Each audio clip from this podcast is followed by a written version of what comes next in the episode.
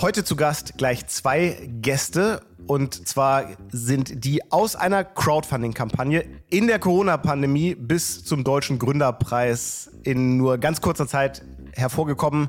Heute zu Gast Irene Klemm und Johanna Clayden von Edurino. Herzlich willkommen zu UnternehmerInnen der Zukunft, dem Amazon-Podcast zum Marketplace. Die Basis ist definitiv gut strukturierte Produktseiten, A-Plus-Content zu haben und dann aber vor allem eben auch die Reviews. Das heißt, da schnell auch gute Reviews zu bekommen, unsere Kunden zu fragen und eben ein, ein Review zu hinterlassen. Das sehen wir auch, das ist bis heute noch ein, ein Riesentreiber. Zum Beispiel unser neuestes Produkt ASA für Naturkunde hat 4,8 Sterne bekommen nach drei Monaten und wir sehen einfach, dass das total das Wachstum auf Amazon treibt.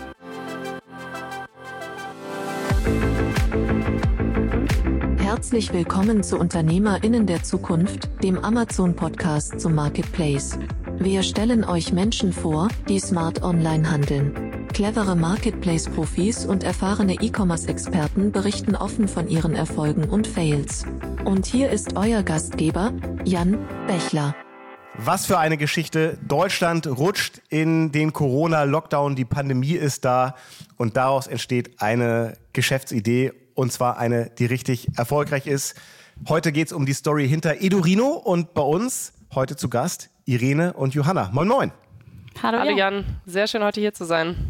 Äh, schön, dass ihr da seid. Ähm, erzählt uns doch mal kurz, wer ihr seid und was eure Rolle bei Edurino ist. Irene, sehr gerne. Ich bin Irene, ich bin eine der beiden Gründerinnen von Edurino und bei Edurino arbeite ich vor allem mit den Teams im ganzen B2C-Bereich, das heißt vor allem mit Johanna und dem ganzen Marketing-Team und auch mit der ganzen ähm, App-Produktion, also mit unserem Digitalprodukt und People liegt bei mir, das heißt, ich darf damit mich wirklich um meine drei Passionsthemen kümmern.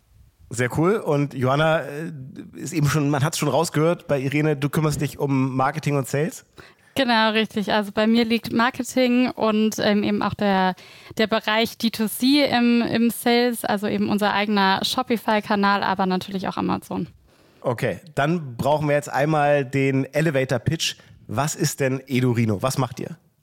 Ja, wir bei Edorino glauben daran, dass die Bildung unserer Kinder, äh, die Zukunft unserer Kinder in der Bildung liegt. Und insbesondere mit neuen Technologien, ich meine, die KI-Anwendung, wo ChatGPT jetzt immer nur die Spitze des Eisbergs ist, bei der wir mittlerweile alle merken, wie schnell das auch Einzug in unseren Alltag erhalten kann, merken wir, dass Zukunftskompetenzen unseren Kindern immer früher beigebracht werden müssen. Was wir jetzt also bei Edurino machen, ist, dass wir eine digitale Lern-App mit echten Figuren und einem ergonomischen Eingabestift verbinden. Und Kinder setzen diese Figuren in der Edurino-App auf und öffnen damit je nach Figur verschiedene Lernreisen von klassischen Schulkompetenzen wie Lesen und Schreiben, Zahlen und Mengen bis hin zu Kompetenzen des 21. Jahrhunderts wie logisches Denken, Coding, Kreativität und sind so eben allumfassend mit verschiedenen Lerninhalten versorgt. Und Eltern können zudem in der App die Bildschirmzeit einstellen und auch die Lernfortschritte der Kinder nachvollziehen und somit machen wir bei Edorino unsere Kinder fit für die Zukunft. Das ist auf jeden Fall äh, ein sehr sinnvoller Zweck. Das heißt, euer Produkt besteht, wenn ich es richtig verstanden habe, aus einem Tablet, aus Figuren, einem Eingabestift und einer App? Also wir haben uns ganz bewusst dazu entschieden, dass Edurino auf allen Plattformen funktioniert, also keine bestehende Infrastruktur, äh, keine zu, zusätzliche Infrastruktur aufgebaut werden muss. Also es geht wirklich auf dem Handy, was man zu Hause liegen hat, auf dem Tablet, was man zu Hause liegen hat. Und was man bei uns also erwirbt, ist eine Figur und den Stift und den Zugang zu der App, zu der Lernwelt. Verstanden. Ähm, die Idee, das habe ich ja eben in der Anmoderation schon so kurz erzählt, ist aus dem Corona-Lockdown entstanden. Äh, erzähl mal so ein bisschen, wie es dazu gekommen ist und vielleicht auch, was du vorher gemacht hast, bevor du dann äh, gegründet hast. Sehr gerne. Also genau, ich muss da so einen kleinen Schritt zurück machen, weil meine Mitgründerin und ich, wir haben uns bei einer Unternehmensberatung kennengelernt und hatten aber neben dem normalen Job schon immer im Bildungsbereich zu tun. Das heißt, es war immer ein Thema, was bei uns eine große Rolle gespielt hat. Und tatsächlich ist dann mit dem ersten Lockdown uns bewusst geworden, wie groß auch das, das Gap in Deutschland wirklich ist zwischen Kindern, die auch schon vor drei Jahren super intuitiv mit Smartphones, mit Tablets umgehen konnten. Also ich erinnere mich noch sehr gut, auch bei zwei, dreijährigen Kindern man zeigt einmal was und die Kinder können es sofort nachmachen, wissen sofort, wie sie damit umgehen. Und auf der anderen Seite aber auch junge Eltern, die ohne digitale Bildung in der Schule groß geworden sind und einfach, wenn sie jetzt in den App Store gehen, eine völlige Überflutung an Inhalten haben und man kaum filtern kann, was sind jetzt verantwortungsbewusste, positive Inhalte und was kann ich jetzt wirklich unterstützend meinem Kind geben versus was ist vielleicht nur passives Serien gucken. Und das war dann der Moment, wo wir gesehen haben, Corona-Lockdown, also ich nehme euch gerne noch mal einmal gedanklich mit zurück in 2020, wo ähm, plötzlich Schulen zu, Kindergärten zu, plötzlich gar keine Standardisierung mehr geherrscht hat, also Lehrkräfte teilweise ihren Laptop nicht verwenden durften, weil er nicht äh, zugelassen war und auf der anderen Seite Lehrkräfte YouTube-Channels gemacht haben, also wirklich von bis und die Kinder irgendwo dazwischen. Und insbesondere die Kinder vor dem ähm, offiziellen Schulstart, also gerade im Kindergarten, Vorschulalter, eigentlich ziemlich ein vergessenes Alter, ja, weil sich keiner wirklich darum gekümmert hat, gleichzeitig oftmals bei der Eltern berufstätig, das heißt plötzlich Riesenproblem zu Hause, wie ähm, beschäftige ich jetzt mein Kind sinnvoll, was mache ich jetzt wirklich in dieser Situation? Und das war der Moment, wo wir dann hingegangen sind und gesagt haben, wir gehen wirklich in die Haushalte, wir sprechen mit den Eltern, mit den Kindern, haben mit hunderten Eltern gesprochen, natürlich auch mit Pädagoginnen und Pädagogen und dann ziemlich schnell gemerkt, dass das ein Bereich ist, wo wir auch, und du hast ja am Anfang schon angesprochen, wir sind ja ziemlich schnell in unserer Entwicklung gewesen. Das war aber auch dem geschuldet, dass wir wussten, das hat ein gewisses Zeitfenster. Also das Problem ist jetzt und wir haben jetzt nicht fünf Jahre Entwicklungszeit, bis wir wirklich ein, eine Lösung anbieten können, sondern das muss schon relativ schnell gehen. Und so ist, so ist der, der Grundstein zu Edurino gelegt worden. Aber äh, ganz so einfach zu entwickeln ist es dann ja doch nicht. Also bei Software würde man sagen, okay, mit genug Entwicklerressourcen äh, kann man das irgendwie beschleunigen. Bei euch geht es ja aber auch um Hardware. Ähm, das braucht ja häufig ganz viel Prototyping. Man muss irgendwo jemanden finden, der einen das, das für einen produziert. Also erzähl mal, wie da so die ersten Schritte von der Idee über den Prototyp wirklich bis zur Marktreife gewesen sind. Also wir wussten von vornherein, dass wir wirklich ein umfassendes Konzept entwickeln wollen, womit wir sowohl Kinder als auch Eltern ansprechen und für die Kinder wirklich diesen ganz spielerischen Ansatz mittragen können. Also von vornherein wussten wir, wir wollen ein Produkt schaffen, was wirklich diesen Pull-Effekt hat. Also die Kinder müssen es lieben und dann bei den Eltern eher anfragen als umgekehrt, weil ich glaube, auch das kennt jeder noch von sich selber. Wenn ich ein Produkt von meinen Eltern auf den Tisch gesetzt bekomme, ist die Wahrscheinlichkeit erstmal ein bisschen gering, dass ich das mag, versus ich habe eine eigene Motivation, das zu mögen. Und ganz zu Beginn hatten wir dann also immer im Kopf dieses, ähm, diese Idee, dass es ein hybrides Konzept sein sollte, also wirklich die digitale und die analoge Welt miteinander zu verbinden und haben uns auch relativ schnell auf diese Figuren ähm, eingeschossen, weil wir gemerkt haben, das Feedback dazu ist sehr gut. Es gibt andere Konzepte mit Sammelcharakter, wo Figuren, ähm, Bücher in der Sammlung, wo das sehr gut funktioniert, das heißt auch recht bekannt ist.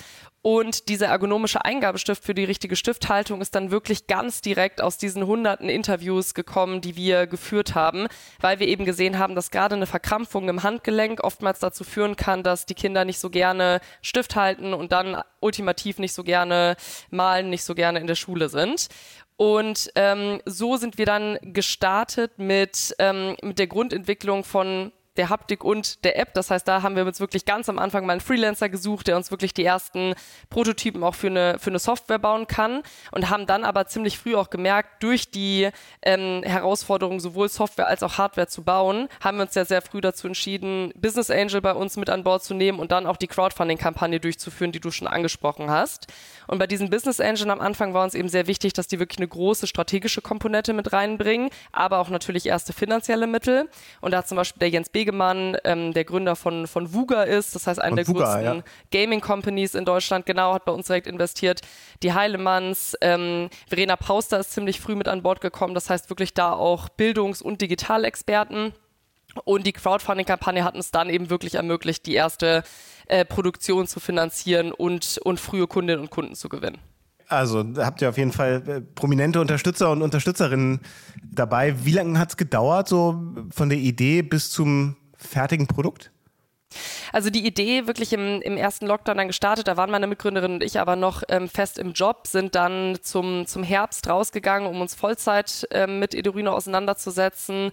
Und das erste Produkt ist dann knapp ein Jahr später ähm, zu Weihnachten nach der Crowdfunding-Kampagne dann gelauncht.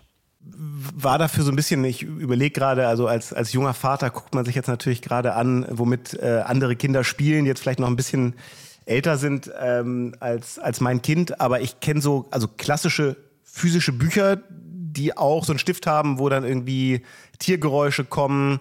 Man denkt natürlich sofort, wenn man bei euch so hört, Figuren, denkt man irgendwie ah, an die Tony-Box, ähm, wo Figuren ja mit Content verknüpft sind. Also habt ihr euch von, von solchen Modellen da irgendwie auch inspirieren lassen? Also in solchen Modellen haben wir gemerkt, wie gut es wirklich auch funktioniert, äh, mit so einem Konzept, wo dieser Sammelcharakter so stark ist, wirklich auch ein allumfassendes Curriculum, allumfassendes Konzept wirklich auch anbieten zu können. Und deswegen im, von dem, also wie wir auch unsere Figuren verstehen, ist mehr oder weniger so im, im Go-to-Market, das ist wirklich der Schlüssel zu diesen Lernwelten. Gleichzeitig trennen wir uns da aber natürlich ganz, ganz klar auch von einem Tiptoy oder einem Tonis ab, weil wir eben wissen, dann ist ähm, ab dem Zeitpunkt, wo die Kinder wirklich in die App einsteigen, da beginnt unser Bildungsauftrag. Dann haben wir die Möglichkeit, verschiedene Inhalte beizubringen. Die Spiele passen sich an die Kinder an. Das heißt, da kommt dann plötzlich die volle Power von einem Digitalprodukt zu tragen, was uns dann eben ganz klar davon abgrenzt. Das heißt, ich finde auch Tiptoy und Tonis sind ganz, ganz tolle Produkte. Ähm, ich sehe uns aber im Kernprodukt nochmal davon stark abgegrenzt und wir sehen sie auch nicht wirklich als Wettbewerb, sondern wenn du so möchtest, in einigen Bereichen als Vorstufe jetzt auch ein ähm, Tipptoy-Stift. Der ist jetzt beispielsweise nicht für die richtige Stifthaltung gedacht, sondern einfach wirklich um die äh, Inhalte erlebbar zu machen in den Büchern. Das heißt, wir sehen da auch ganz klar eine Daseinsberechtigung von äh, mehreren Modellen. Wir würden uns sogar wünschen, dass da im Bildungsbereich noch mehr entsteht. Deswegen Inspiration irgendwo ja, gleichzeitig im Kernprodukt aber doch nochmal was ganz anderes. Okay, wo kommt denn das, ich sag mal, das, das Bildungs- und, und Lern-Know-how her? Das ist ja Kern eures Produkts, neben allem, was da Technologie ist. Am Ende soll es ja auch einen, einen Zweck erfüllen. Also habt ihr da mit Lehrern, mit Schulen, mit irgendwie Organisationen zusammengearbeitet, um, um so diese ganzen edukativen Inhalte zu erstellen? Genau, alles, alles zusammen. Also auch da wussten wir von vornherein, dass wir die Expertise auf jeden Fall brauchen, weil wir wussten, dass wir qualitativ ähm, hochwertige Produkte bauen wollen, die wirklich einen Sinn auch für die Kinder haben. Das heißt, mittlerweile haben wir einige Pädagoginnen auch fest bei uns im Team, die sich ähm, um die Inhalte kümmern, die die Lernreisen entwickeln. Wir haben aber auch sehr starke Partnerschaften, sowohl mit Partnerkindergärten, wo wir mehrfach die Woche sind, um wirklich sicherzustellen, dass die Kinder Freude an den Lerninhalten haben, dass der gewünschte Lernerfolg auch erzielt wird dass ähm, die Kinder auch alleine mit den Produkten zurechtkommen. Auch das ist ein großer Punkt bei uns. Also wir haben eine Hilfefunktion, die die Kinder nutzen können. Also auch da achten wir stark drauf. Tun sie das auch? Bleiben sie irgendwo stecken? Kommen sie also auch ähm, ohne Probleme weiter durch die Geschichte, durch die Lerninhalte?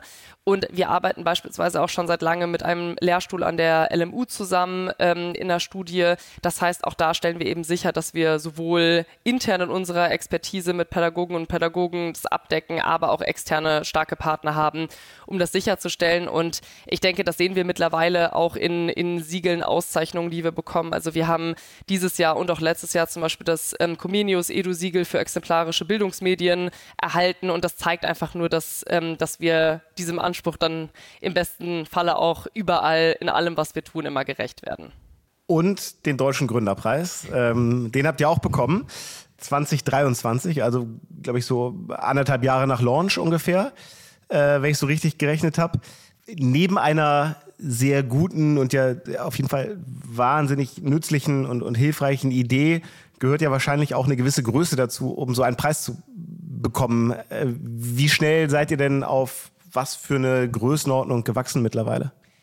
Also ich glaube, um, um die, die Frage zu beantworten, muss man auch nochmal in Perspektive rücken. Ich glaube, dass mit unserem Wachstum ganz stark auch einhergeht, dass wir ein Produkt schaffen, was am Markt wirklich so noch nicht besteht und was auch wirklich in vielen Familien sehr dankend angenommen wird, weil eben jeder mittlerweile ähm, zu Hause zwar die digitale Infrastruktur hat, also einfach mit einem alten Handy, mit einem alten Tablet, was das Kind verwenden darf, aber wirklich diese qualitativen Inhalte fehlen.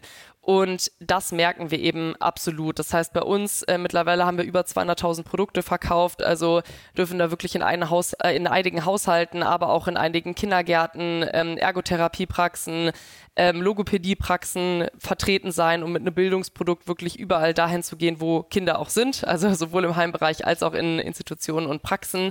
Und sind mittlerweile ein Team von über 70, ähm, 70 Personen stark, sitzen in München und sonst ganz verteilt in, in Deutschland und auch ein paar sogar noch weiter äh, darüber hinaus, denn wir sind ähm, auch kurz davor in UK zu launchen. Ich weiß nicht, ob wir da auch noch drauf zu sprechen kommen, aber das ist sicherlich einer unserer großen nächsten Meilensteine, was äh, tatsächlich diese Woche ansteht. Okay, wow, wow. Dann lass uns doch mal darüber sprechen, wie ihr auf über 200.000 verkaufte Produkte gekommen seid. Johanna, das liegt ja in deinem Bereich jetzt Marketing und Sales. Erzähl doch mal so ein bisschen, was sind so eure Kernvertriebskanäle? Ist es primär B2C? Ist das dann doch viel B2B? Also ich habe eben schon gehört, ähm, mit Kitas arbeitet ihr teilweise zusammen. Erzähl mal so ein bisschen, wie euer Vertriebssetup ist. Ja. Wir sind so aufgestellt, dass wir gestartet sind mit einem reinen B2C-Modell, also eben unserem eigenen Shop, den wir aufgebaut haben und parallel eben die ersten Kooperationen mit, mit Kindergärten angegangen sind. Ähm, aktuell ist immer noch der Fokus sehr, sehr stark auf unserem eigenen Shop. Wir sind aber mittlerweile schon weiter gewachsen, gerade was Vertriebskanäle für Konsumenten angeht. Das heißt, sind Amazon, ähm, sind in Amazon letztes Jahr im Sommer gestartet ähm, und dann kurz vor der Weihnachtszeit letztes Jahr auch in Handelspartnern offline, also bei Müller, bei Thalia. Ähm, das heißt, haben uns da eben ja, zu einer, zu einer schönen Größe ähm, nun herangewachsen und sehen, dass wir eben in allen Vertriebskanälen funktionieren. Also wie gesagt, immer noch unser eigener Shop, aber eben auch auf Amazon mittlerweile Fuß gefasst haben und eben auch bei den Handelspartnern sehen, dass das auch einfach seine, seine Daseinsberechtigung hat, vor allem weil da eben Konsumenten, Familien die die Produkte nochmal wirklich austesten können, in der, in der Hand halten können und dieses haptische Erlebnis haben.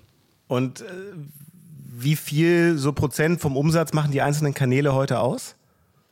Also unser größter Kanal ist immer noch ähm, unser, unser eigener Shop, also D2C ähm, auf edorino.com ähm, und danach kommt Amazon, was man auch einfach bei den Kunden sieht, Familien möchten auf Amazon einkaufen, Familien sind auf Amazon unterwegs. Ähm, gerade wenn man sich Spielwaren anguckt, ist Amazon der, der größte Vertriebskanal. Ähm, das heißt, bei uns natürlich auch so, dass das ähm, ja, berechtigt an, an zweiter Stelle steht und ähm, ja, danach kommen unsere Handelspartner. Jetzt, wenn ich so drüber nachdenke, habt ihr ja wahrscheinlich ein strategisches Problem in der Kommunikation und zwar, dass es eigentlich kein echtes Vorbild gibt ähm, an dem man sich so orientieren kann. Und ihr bedient da einen Markt, den es vor euch in der Form wahrscheinlich nicht gegeben hat, wo wahrscheinlich wenig nachgesucht wird.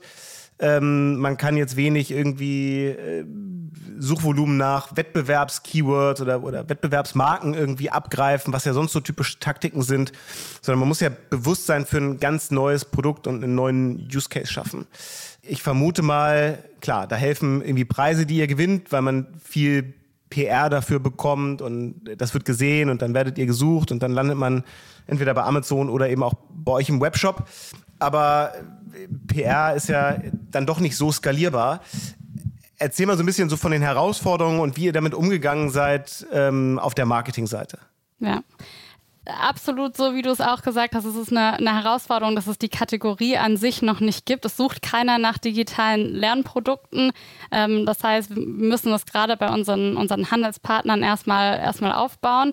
Was uns natürlich extrem geholfen hat, sind soziale Medien. Das heißt, darüber kannst du eben ähm, ja, Awareness aufbauen. Vor allem ähm, für uns super wichtig. Es ist ein sehr emotionales Produkt, ähm, weil es eben an, an Kinder gerichtet ist. Das heißt, wir können über soziale Medien emotionalisieren, wir können Videos und Bilder zeigen und das, das hilft uns ungemein eben Familien zu zeigen, welchen Mehrwert wir bieten, weil wir eben zeigen können, dass Kinder Spaß haben am Produkt und eben gleichzeitig lernen. Das, was uns auf sozialen Medien nochmal unglaublich viel an, an Wachstum gebracht hat, sind vor allem auch Influencer und, und Content Creator, gerade eben in der, ja, in der Eltern, Eltern-Influencer-Szene, Eltern tauschen sich gerne aus, sind auch sehr, ähm, ich meine, das wirst du selber auch wissen, ähm, sehr interessiert daran, was andere Familien nutzen, was funktioniert, gerade eben ähm, für so ein Thema wie, wie Lernen und dann eben auch noch digitales Lernen. Und da ähm, haben uns äh, ja, Influencer und Content Creator extrem geholfen, ähm, da auch die, die Reichweite aufzubauen was für uns da immer wichtig ist und, und der Schlüssel ist, dass das funktioniert, ist, dass die Familien eben wirklich auch hinter dem, hinter dem Produkt stehen. Das heißt, die Content Creator dürfen alle erstmal unsere Produkte austesten, bevor wir überhaupt ähm, sagen, wir gehen den Schritt weiter und reden über, über Veröffentlichungen. Und das merkt man natürlich auch total ähm, in, den, in den Publikationen auf Social Media, also wenn du sagst Content Creator, dann das, was man heute, glaube ich, so Momfluencer oder Dadfluencer nennt, würde ich mal vermuten. Ja. Also Kooperationen. Macht ihr da auch viel Paid Advertising? Funktioniert das ähnlich gut?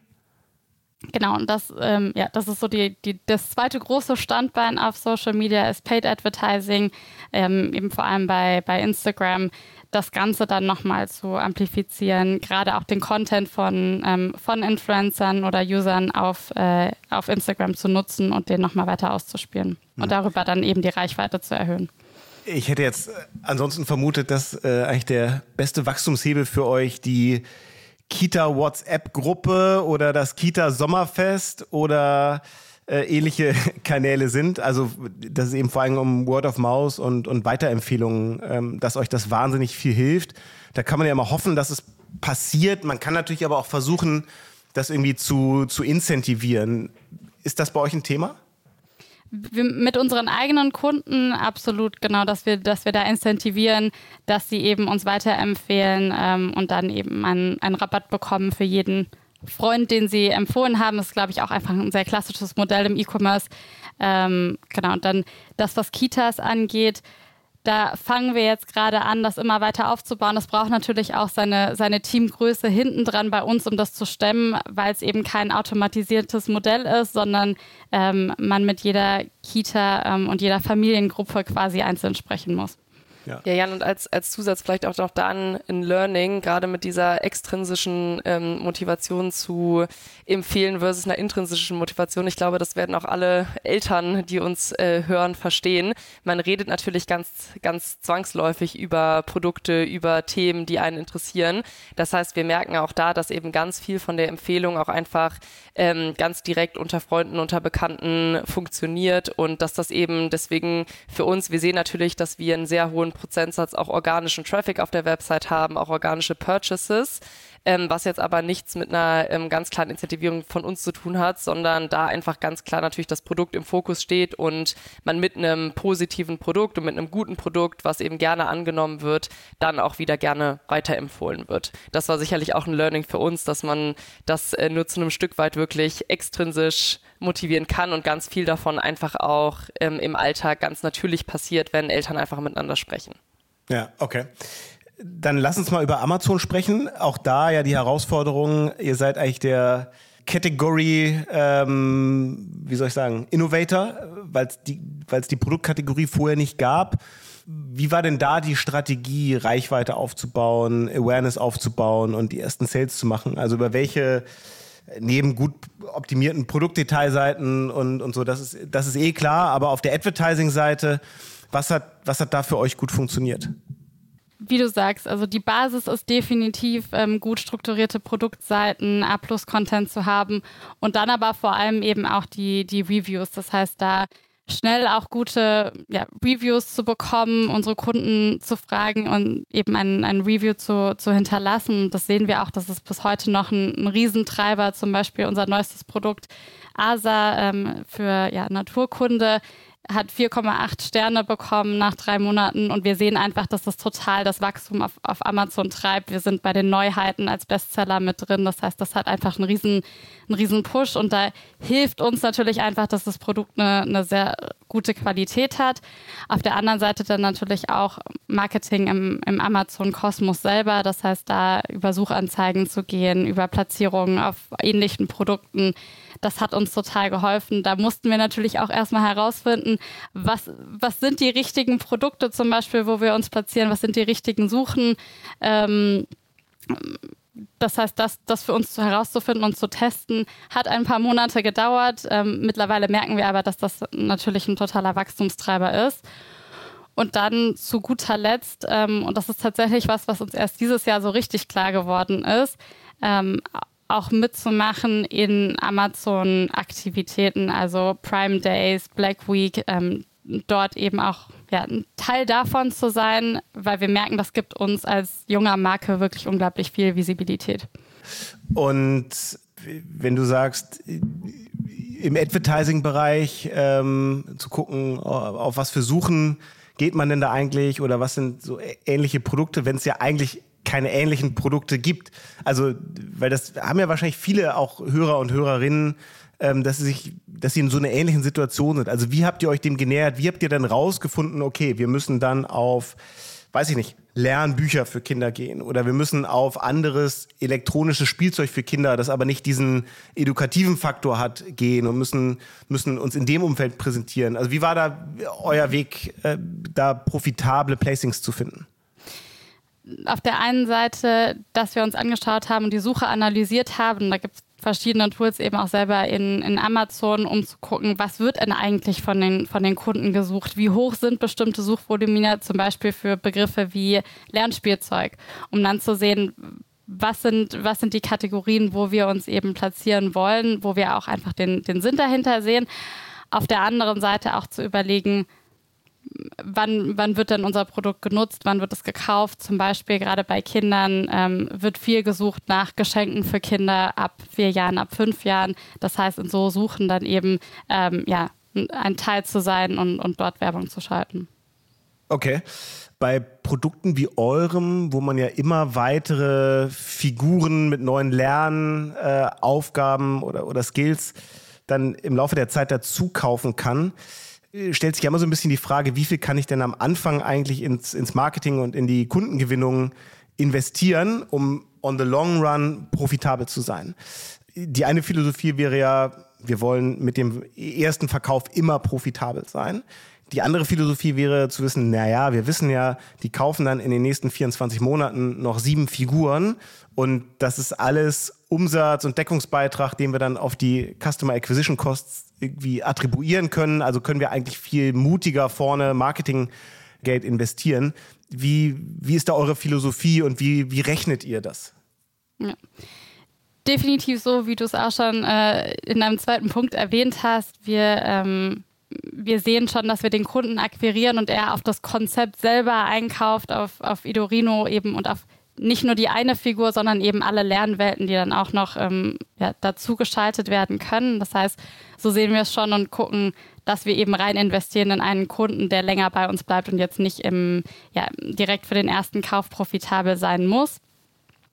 Was wir aber in den letzten Monaten erkannt haben, ist, dass wir trotzdem auch den, den Warenkorb schon für den ersten Kauf erhöhen können. Also, dass wir da deutlich profitabler sein können, weil eben der Kunde und die Familie auf unser, auf unser komplettes Konzept einkauft und eben nicht nur auf die eine Figur. Das heißt, wir haben zum Beispiel das ist erst gestartet in unserem eigenen Shop, ausgetestet, was passiert, wenn wir zwei Figuren direkt als ein Paket verkaufen ähm, zu einem leicht günstigeren Preis und haben gesehen, das kaufen Kunden, haben das immer erweitert und sehen, dass wir da sogar ähm, ja, im äh, ja, First Order profitable sein können. Das heißt, es ist, äh, es ist was, was sich gerade, was sich gerade dreht, aber natürlich ähm, sehen wir, dass der Kunde länger bei uns bleibt, auch wenn man sich andere Modelle anguckt, wie zum Beispiel Tonis, ähm, wo Kunden ja, über Jahre hinweg Figuren kaufen. Ja, was ihr vorhin nicht aufgezählt habt bei Vertriebskanälen, war jetzt so der klassische Spielwarenhandel. Da hatten wir ja vor ja, einigen Monaten, muss man sagen, den Christian Krömer hier zu Gast im Podcast, der jetzt zuletzt viel Aufmerksamkeit dadurch äh, erregt hat, dass er die MyToys-Filialen übernommen hat. Also auch Offline-Spielwarenhandel ähm, ist ja irgendwie immer noch ein großes Thema und etwas, das nicht nur komplett analog stattfindet. Ist das für euch, Irene, so ein zukünftiges Wachstumsfeld, wo ihr euch vorstellen könntet, dass da noch viel Potenzial für euch ist? Mhm. Weil es ist so ja. naheliegend. Ja, also wir sind ja ähm, aktuell, Johanna hat es eingehend schon, schon gesagt, also schon bei, bei Thalia, aber jetzt auch bei Müller. Müller tatsächlich einer der größten Spielwarenhändler, auch klassisch im, im Offline-Vertrieb, im Offline-Retail. Als Drogerie. Und ähm, ja, aber tatsächlich, also ganz häufig eine Etage Müller Drogerie, eine Etage Spielzeug. Also okay, okay. und auch hier in München der der Obletter, das ist so der alteingesessenste Spielwarenladen in München, gehört auch zur, zu Müller mit dazu. Also da haben wir schon eine ziemlich große Abdeckung mit und auch son ansonsten sind wir bei, ähm, bei Gravis, bei ähm, bei verschiedenen anderen Partnern, Handelspartnern auch wirklich im Offline-Bereich. Und was wir da sehen, ähm, ist, dass gerade diese Kanäle und deswegen glauben wir auch sehr stark daran, dass wir wirklich diesen Omni-Channel-Approach sehr gut fahren können, dass die sich schon gegenseitig auch befruchten. Also auf der einen Seite sehen wir sehr häufig oder hören sehr häufig, dass Kundinnen und Kunden uns online sehen, eine Instagram-Anzeige und uns dann wirklich mal haptisch anfassen wollen, mal die, ähm, die Produkte wirklich sehen wollen und uns dann im Laden im Endeffekt kaufen oder auch umgekehrt, dass Kundinnen und Kunden uns vielleicht im Laden das erste Mal entdecken, einen Flyer mitnehmen, dann online nochmal über uns nachlesen und dann der Kauf wirklich in der Online-Welt passiert. Das heißt, dass diese Kanäle sehr, sehr gut auch gemeinsam miteinander funktionieren. Was man aber schon ganz grundsätzlich am Markt natürlich sieht, ist ein gewisser Shift schon zum Online-Handel. Also, dass ähm, vor Corona wurden ungefähr noch 60 Prozent der Spielware offline gekauft. Mittlerweile sind es eher Richtung 40 Prozent, zumindest die letzten Zahlen, die wir gesehen haben. Das heißt, es wird schon weniger.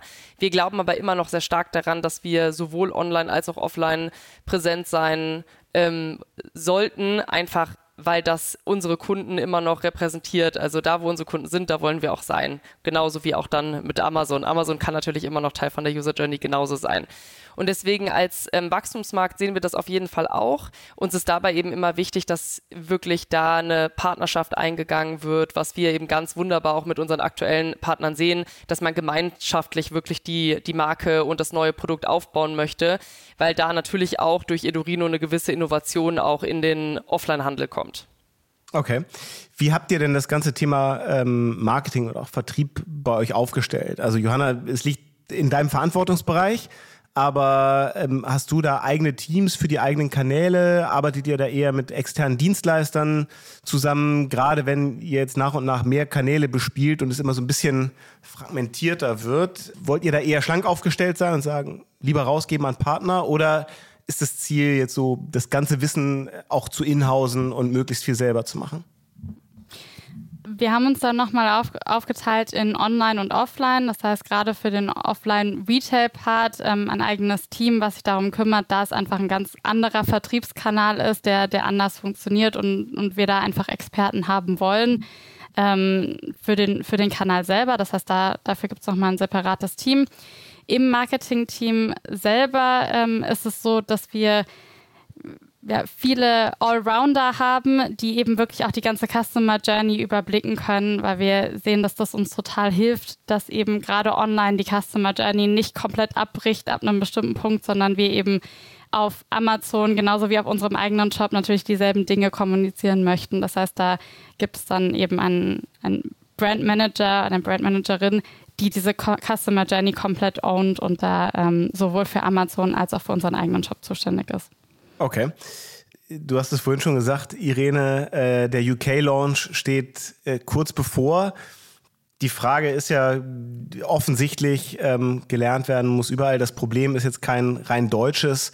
Also wie sieht eure Wachstumsstrategie auch über Deutschland äh, hinaus aus? Ähm, ganz so einfach ist für euch die Internationalisierung ja nicht, wie jetzt vielleicht für andere Produkte, weil bei euch der Content ja auch übersetzt und internationalisiert werden muss. Also ich vermute mal, ne, jedes neue Land oder jede neue Sprache macht es ein bisschen komplizierter. Aber erzähl mal, wie so eure Roadmap aussieht. Also das Schöne in unseren Produkten ist, dass wir wirklich Kernkompetenzen schulen und ja gerade eine Altersgruppe auch ansprechen bei Kindern, wo gerade die intrinsische Motivation zu lernen noch riesengroß ist. Also ich glaube, auch das kennt, äh, kennt jedes Elternteil. Kinder wollen nun mal wissen, warum steht plötzlich was auf dem Schild, was ist überhaupt ein Wort, ähm, kann ich das vielleicht irgendwann lesen, kann ich meinen eigenen Namen schreiben. Das heißt, da ist wirklich diese Motivation, da einfach die Welt um sich herum zu verstehen. Und genau das haben wir ja ganz tief verankert in unseren Produkten. Das heißt, ähm, also ins pädagogische Konzept, um jetzt nicht zu tief einzusteigen, einzusteigen, aber zum Beispiel gibt es kein richtig und falsch, wie das jetzt in der Schulklausur ist, sondern richtig oder noch nicht richtig. Also ich darf mit Probieren wirklich zur Lösung kommen. Und warum ich das sage, ist, weil diese Kernkompetenzen, diese Inhalte, die jetzt bei Zahlen und Mengen wirklich ein Zahlenverständnis, ein Mengenverständnis sind, das ist erstmal recht universal. Also das ist jetzt auch nicht in Bayern anders als in NRW oder in Berlin, ähm, sondern übergreifend und das ist auch genauso relevant für ein Kind in UK. Das heißt, ja, wir mhm. passen natürlich auch die Episoden auf die Gegebenheiten in einzelnen Ländern an, natürlich mit Sprachübersetzungen, natürlich auch mit, äh, mit Lokalisierung von einigen Inhalten, also ganz äh, ganz praktisches Beispiel. Wir haben an unserer neuen in Deutschland einen kleinen, noch so einen kleinen Schlenker um die Ecke sozusagen, eine kleine Kurve unten und in UK ist die neuen ganz gerade. Solche Dinge passen wir dann selbstverständlich an, sprechen auch mit Pädagoginnen und Pädagogen vor Ort, wieder mit Partnern vor Ort, um sicherzustellen, dass die Inhalte auch genau auf die, ähm, auf die Lerngegebenheiten in dem Land passen. Und ansonsten ähm, sprechen wir aber junge Kinder auch da in einem ungefähr der gleichen Altersrange an und verfolgen auch einen ähnlichen Ansatz, wie wir das in Deutschland gemacht haben, was sich für uns auch als sehr positiv hier herausgestellt hat. Das heißt, wir gehen wirklich D2C in den Markt hinein über Online-Shop und äh, jetzt sogar auch dann recht, recht schnell auch mit Amazon. Und die Handelspartner sind dann für uns der zweite Schritt, gerade wenn wir auch schon ein bisschen Brand Awareness aufgebaut haben, wenn wir auch mit unseren Produkten auch erste Zahlen zeigen können, dass wir dann eben auch ähm, gewisse Partner vor Ort suchen. Und die Roadmap, das heißt für uns ist jetzt wirklich diese Woche der, der mehr oder weniger offiziellere Start, diese und nächste Woche wird sich das erstrecken. Und dann wirklich auch die, die Weihnachtssaison auch schon so zu nutzen, weil wir eben sehr, sehr gerne als Weihnachten, äh, zu Weihnachten auch als Geschenk verschenkt werden und den Einstieg damit für die Eltern und Kinder zu ermöglichen. Und das ist für uns jetzt erstmal die große, große nächste Meilenstein.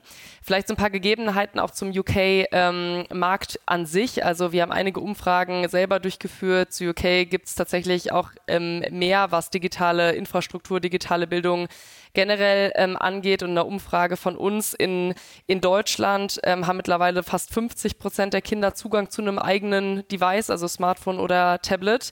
Und in UK sind es 86 Prozent im Vorschulalter. Das heißt, die Infrastruktur ist einfach schon wesentlich weiter ausgereift. Und deswegen gehen wir auch davon aus, dass so ein hochqualitativer Inhalt, wie wir es eben bieten können, auch sehr gut vom Markt angenommen wird. Wer ist denn eigentlich so im Marketing eure Hauptzielgruppe? Sind das Kinder, weil die das dann, also die könnt ihr wahrscheinlich schwer direkt ansprechen, aber weil die das von Freundinnen und Freunden mitbekommen? Oder sind es die Eltern? Oder weder noch, weil es eher die Großeltern, die Onkel, Tante, wie auch immer sind, die es dann als Geschenk mitbringen? Aktuell sind es sehr stark die Eltern, ähm, weil sie aktuell die, die Kaufentscheidung treffen. Wir sehen aber auch, dass wir auch Kinder theoretisch direkt ansprechen können. Ähm, dafür muss eben das Produkt noch ein, noch ein Tick emotionaler sein, ähm, dass, dass eben die, die Kinder dann direkt anspricht. Also eine beeindruckende äh, Geschichte, jetzt ja in relativ kurzer Zeit da eine Firma aufgebaut zu haben, die nicht nur wirtschaftlich jetzt auf sehr gutem Weg zu sein scheint, sondern äh, wo man sofort versteht, ähm, das Produkt ist einfach total nützlich und ähm, total hilfreich beeindruckend zu hören. Eine Frage hätte ich noch an Irene. Du hast erzählt, dass bevor ihr dann die ersten Business Angel aufgenommen habt, ähm, ihr eine Crowdfunding-Kampagne gemacht habt. Und das ist ja was, wo sich, glaube ich, viele Gründer und Gründerinnen immer wieder so mit der Frage auseinandersetzen. Und äh, ich glaube, es gibt gute und auch missglückte Beispiele. Würdet ihr das wieder machen? Wie hat das so für euch funktioniert? Was war daran gut? Was würdest du, wenn es nächstes Mal machen würdest, anders machen? Also was für uns phänomenal mit der Crowdfunding-Kampagne war, war einfach wirklich zu testen. Wir sind natürlich von vornherein immer sehr, sehr nah an den Eltern, Pädagogen und auch an den Kindern dran gewesen. Aber in meiner Erfahrung macht es immer einen riesen Unterschied, ob jemand sagt, ja, ich würde das Produkt kaufen oder ob jemand wirklich seine Kreditkarte hinterlegt. Und genau das zu testen, also bauen wir hier gerade ein Produkt, was der Markt wirklich braucht, was wirklich ein Problem löst und ähm, können wir wirklich auch die Kundinnen und Kunden überzeugen davon. Dafür war Crowdfunding für uns halt ideal. Ja, also jetzt neben der finanziellen Komponente, die uns dann eben die Produktion ermöglicht hat, war für uns auch gerade dieser Aspekt wirklich zu sehen, bauen wir hier gerade was, was wirklich das Problem löst oder nicht, der größte Sinn. Und was man nicht unterschätzen darf bei der Crowdfunding-Kampagne ist, dass die Kampagne im Endeffekt vor der offiziellen Kampagne stattfindet. Das heißt, davor ähm, haben haben wir wirklich ein komplettes Kommunikationskonzept entwickelt, die einzelnen Creatives entwickelt. Wir haben dieses Video, was ja auch zentraler Bestandteil der Kampagne ist, auch so gestaltet, dass wir auch da schon den Jens Begemann, also unseren Investor, die Verena Pauster, verschiedene Partnerinnen und Partner, eine Logopädin hatten wir noch mit dabei, um wirklich auch Kredibilität für das Produkt und unsere Entwicklung aufzubauen, dass man das wirklich auch, ähm, dass man da Zeit in, ähm, investiert und wirklich da eine gute, einen guten Auftritt schafft und dann sich wirklich in der Kommunikation Kommunikationsstrategie auch überlegt, wen schreibe ich wann an, wer postet das, wer unterstützt uns damit auch, wie können wir also Reichweite generieren. Um dann eben zu schauen, wer kauft im Endeffekt auch oder wer ist bereit, das auch finanziell wirklich zu unterstützen. Und wir haben damals ähm, über 500 Unterstützerinnen und Unterstützer gehabt, ähm, etwas über 40.000 Euro eingenommen und 0 Euro Marketing-Spend gehabt. Das heißt, wir wirklich Word of Mouth, ganz viel über LinkedIn und haben da einfach wirklich unser komplettes Netzwerk angehauen, uns da zu unterstützen und konnten dadurch einfach diesen Proofpoint erhalten, dass wir auf dem richtigen Weg sind und dass wir wirklich auch ein wahres gesellschaftliches Problem damit angehen können.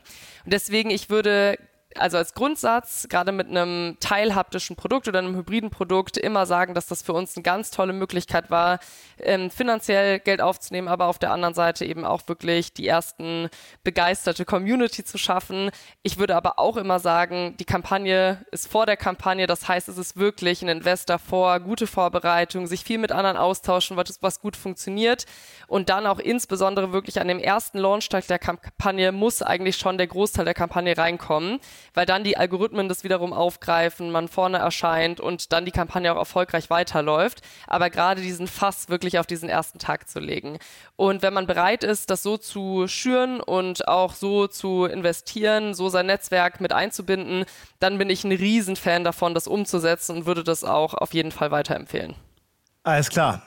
Ich finde, diese Geschichte hat alles das, was äh, so eine Podcast-Folge äh, braucht, aus einer Krise der Corona-Pandemie äh, entstanden.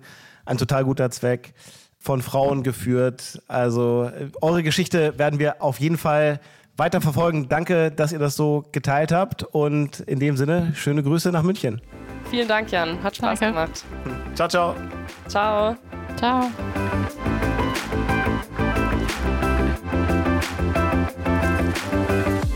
Das war Unternehmerinnen der Zukunft, der Amazon Podcast zum Marketplace. Weitere Informationen zum Podcast und unseren Gästen findet ihr auf www.amazon.de/podcast.